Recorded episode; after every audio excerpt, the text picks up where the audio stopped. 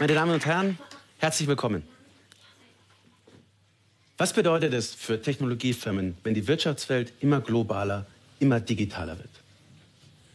Ich beschäftige mich mit der Frage, wie kleine Firmen und große, junge Firmen und alte es schaffen können, durch Globalisierung und Digitalisierung besser bahnbrechende Innovationen zu schaffen. Das heißt, solche Innovationen, die das Potenzial haben, unser Leben und unser Zusammenleben nachhaltig zu verändern. Können wir so zum Beispiel künstliche Intelligenz besser nutzen? Bekommen wir so besser und schneller, bessere und schnellere Flugtaxis? Oder haben Globalisierung und Digitalisierung vielleicht in der Hand den Schlüssel zu ganz neuen Transportsystemen, wie den Hyperloop, über den ich nachher noch sprechen werde? Zunächst einmal, warum sollten Globalisierung und Digitalisierung überhaupt gut für bahnbrechende Innovation sein? Ganz einfach, weil sie so leichter mit anderen zusammenarbeiten können. Globalisierung heißt nichts anderes, als dass es mehr Menschen gibt, mit denen sie zusammenarbeiten können. Digitalisierung, dass sie sich leichter mit diesen vernetzen können. Und wenn Sie sich dann bahnbrechende Innovationen vorstellen als ein großes Puzzle, das es gemeinsam lösen zu gilt, dann heißt Vernetzung eben, dass niemand von vorne anfangen muss, aber sich jeder und jeder auf die Teile fokussieren kann, die sie am besten beherrschen. Und wenn das Puzzle richtig schwierig ist, heißt das, sie werden viel schneller fertig. Oder wenn es wirklich schwierig ist, sie werden überhaupt nur so fertig. Wir nennen diesen Ansatz auch offene Innovation oder Open Innovation.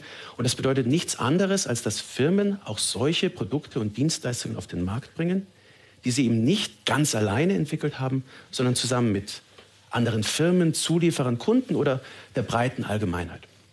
Ein sehr bekanntes, anschauliches Beispiel hier ist die Softwareentwicklung. Vielleicht kennen Sie Open Source, vielleicht kennen Sie das Betriebssystem Linux. Linux wird von Tausenden Freiwilligen wie Firmen in der ganzen Welt entwickelt. Sie und ich können das einfach aus dem Internet herunterladen, selbst verändern und diese Veränderungen wieder weitergeben. Der Ansatz offener Innovation ist aber nicht nur beschränkt auf Software, sondern kann möglicherweise überall da gut funktionieren, wo Sie physische Produkte digital darstellen können. Ja.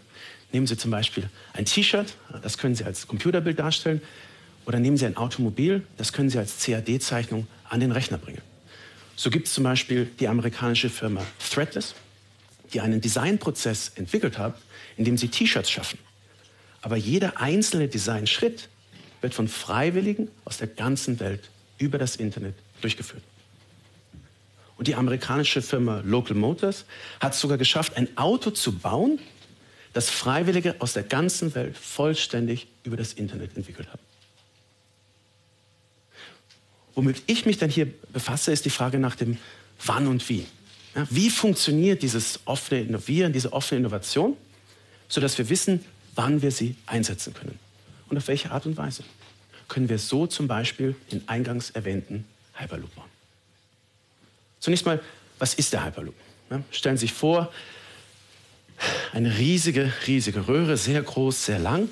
Aus der Röhre saugen Sie die Luft heraus und dann lassen Sie durch die Röhre eine Kapsel schweben. Dadurch, dass der Luftwiderstand sehr gering ist im Metallvakuum hier, bringen Sie die Kapsel auf bis zu 1200 Stundenkilometer. Dadurch, dass die Kapsel autonom fahren kann, können Sie alle 30 Sekunden eine neue Kapsel durch die Röhre senden. Und dadurch, dass Sie 30 bis 50 Leute in jede dieser Kapseln setzen können, haben Sie ein revolutionäres Transportsystem. Ne, wir sprechen über die Strecke äh, München-Berlin in einer Zeit von 30 Minuten. Das ist viermal schneller, als die Deutsche Bahn sein könnte, wenn sie dafür ein eigenes Hochgeschwindigkeitsnetz hätte. Personenverkehr ist aber bei weitem nicht die einzige Anwendung. Jetzt, aktuell, gerade eben, überlegt der Hamburger Hafen, wie er diese Technologie nutzen könnte, um den kompletten Güterverkehr um die Elbmündung und darüber hinaus neu zu organisieren. Die Firma, mit der der Hamburger Hafen hier zusammenarbeitet, heißt Hyperloop Transportation Technologies, kurz HTT. Und das Besondere an HTT ist nicht nur, dass es eine dieser Firmen ist, die eben dabei ist, so einen Hyperloop zu bauen, sondern dass HTT über die größte Zeit ihrer Existenz nicht nur weniger als 50 Mitarbeiter hatte, sondern gleichzeitig mit über 40.000 Freiwilligen aus der ganzen Welt versucht, dieses Ding zu bauen. Stellen Sie sich vor, das sind 40.000 Leute, Sie wissen nicht genau, was sie können, Sie wissen nicht genau, wo die sind, Sie wissen vielleicht nicht mehr genau, wer die sind und Sie haben ganz sicher keinen Arbeitsvertrag mit diesen Leuten. Hm? Gleichzeitig hat es diese Organisation, diese Firma, die überhaupt nicht wie eine Firma aussieht, aber geschafft, eine echte physische Teststrecke im Süden von Frankreich zu bauen, eine echte, reale Kapsel zu bauen äh, in Spanien im letzten Herbst.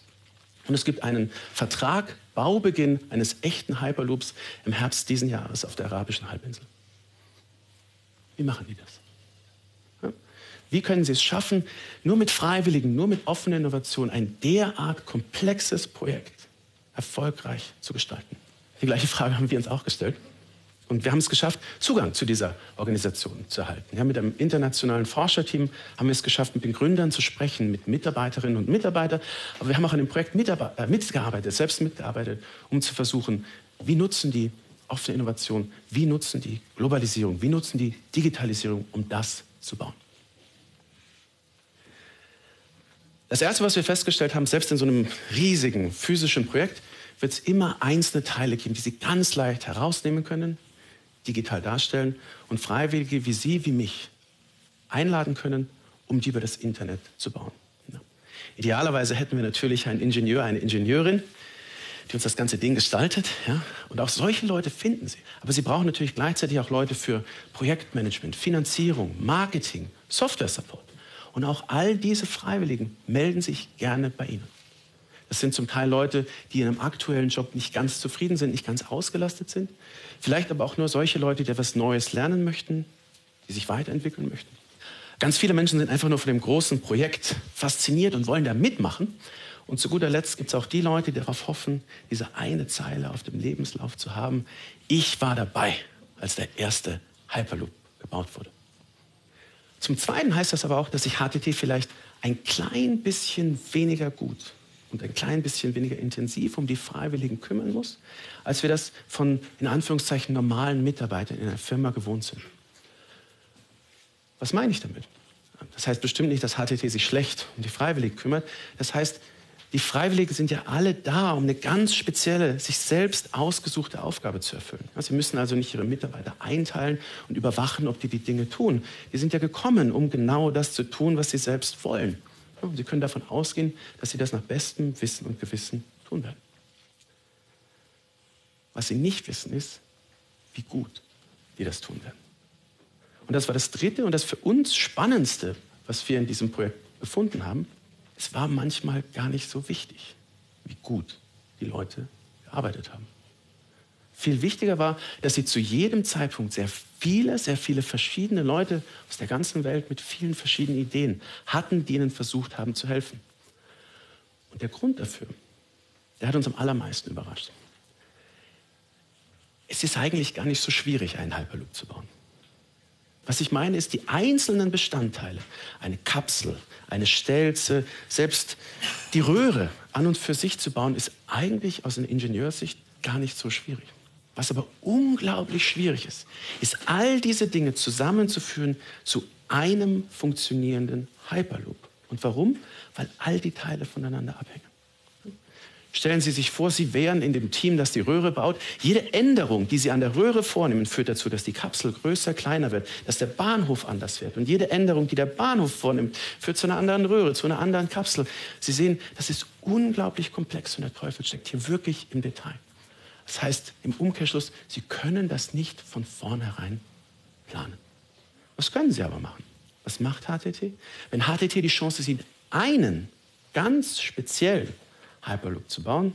Vielleicht eines Tages von München nach Berlin, heute auf der arabischen Halbinsel. Dann können Sie aus dieser Menge, an dieser Vielzahl unterschiedlicher verschiedenen Ideen versuchen, eine Zusammenstellung zu finden, die die Chance hat, zu funktionieren.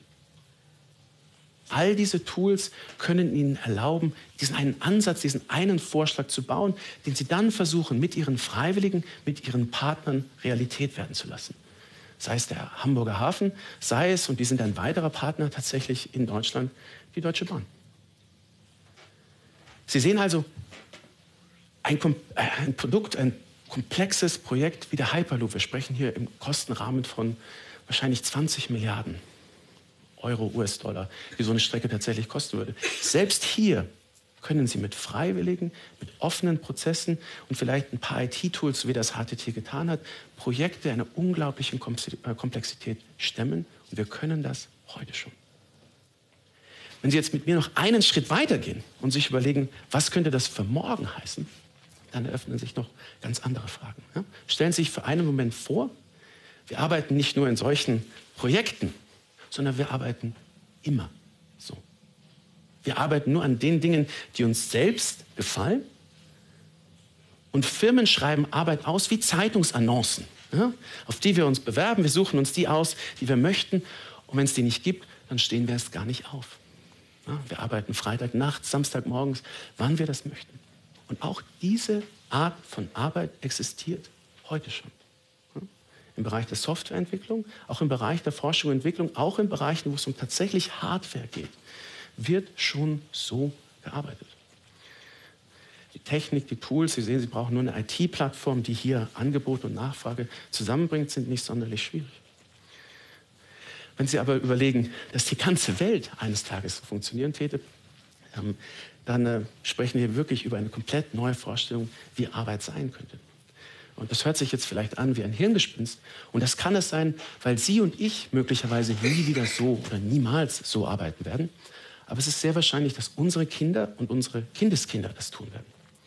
Denn die Dinge, die wir über die vielbeschworene Generation der Millennials wissen, die Generation, die jetzt beginnt, in den Arbeitsmarkt einzutreten, ist, die Generation kann viel besser umgehen mit Unsicherheit. Das heißt also nicht dauerhaft bei einer Firma beschäftigt sein, mit Projektarbeit, also auch mit Unterbrechungen dazwischen. Und die Generation will insbesondere an Dingen arbeiten, die sie selbst erfüllt. Ja, die wollen sich ihre Dinge selbst aussuchen können. Und wenn wir das zusammenbringen, dann könnte dieser Traum, dieser Ansatz HTT vielleicht eben nicht nur auf solche Projekte, die Sie vielleicht morgen auch in der Zeitung finden werden, zutreffen, sondern auf Arbeit, wie wir sie insgesamt sehen. Und Sie sehen, das stellt dann ganz, ganz neue Fragen. Wenn wir alle nur noch im Bett sitzen und auf Arbeit warten, was macht dann eine Gewerkschaft? Ja, wen vertritt die? Wie regulieren Sie solche Arbeit? Ja, wie kreieren Sie die Plattformen? Wie überwachen Sie die Plattformen? Wie stellen Sie vielleicht auch sicher, dass solche Plattformen nicht nur wie Google und Facebook im Silicon Valley entstehen? Sie sehen also, sowohl in der Zukunft als auch in der Vergangenheit oder der Gegenwart der offenen Innovation gibt es noch eine ganze Menge spannender, ungeklärter Fragen, äh, die mich jeden Tag beschäftigen. Ich hoffe, ich konnte ein bisschen Ihre Begeisterung auch für diese Fragen wecken und bedanke mich ganz herzlich für die Aufmerksamkeit.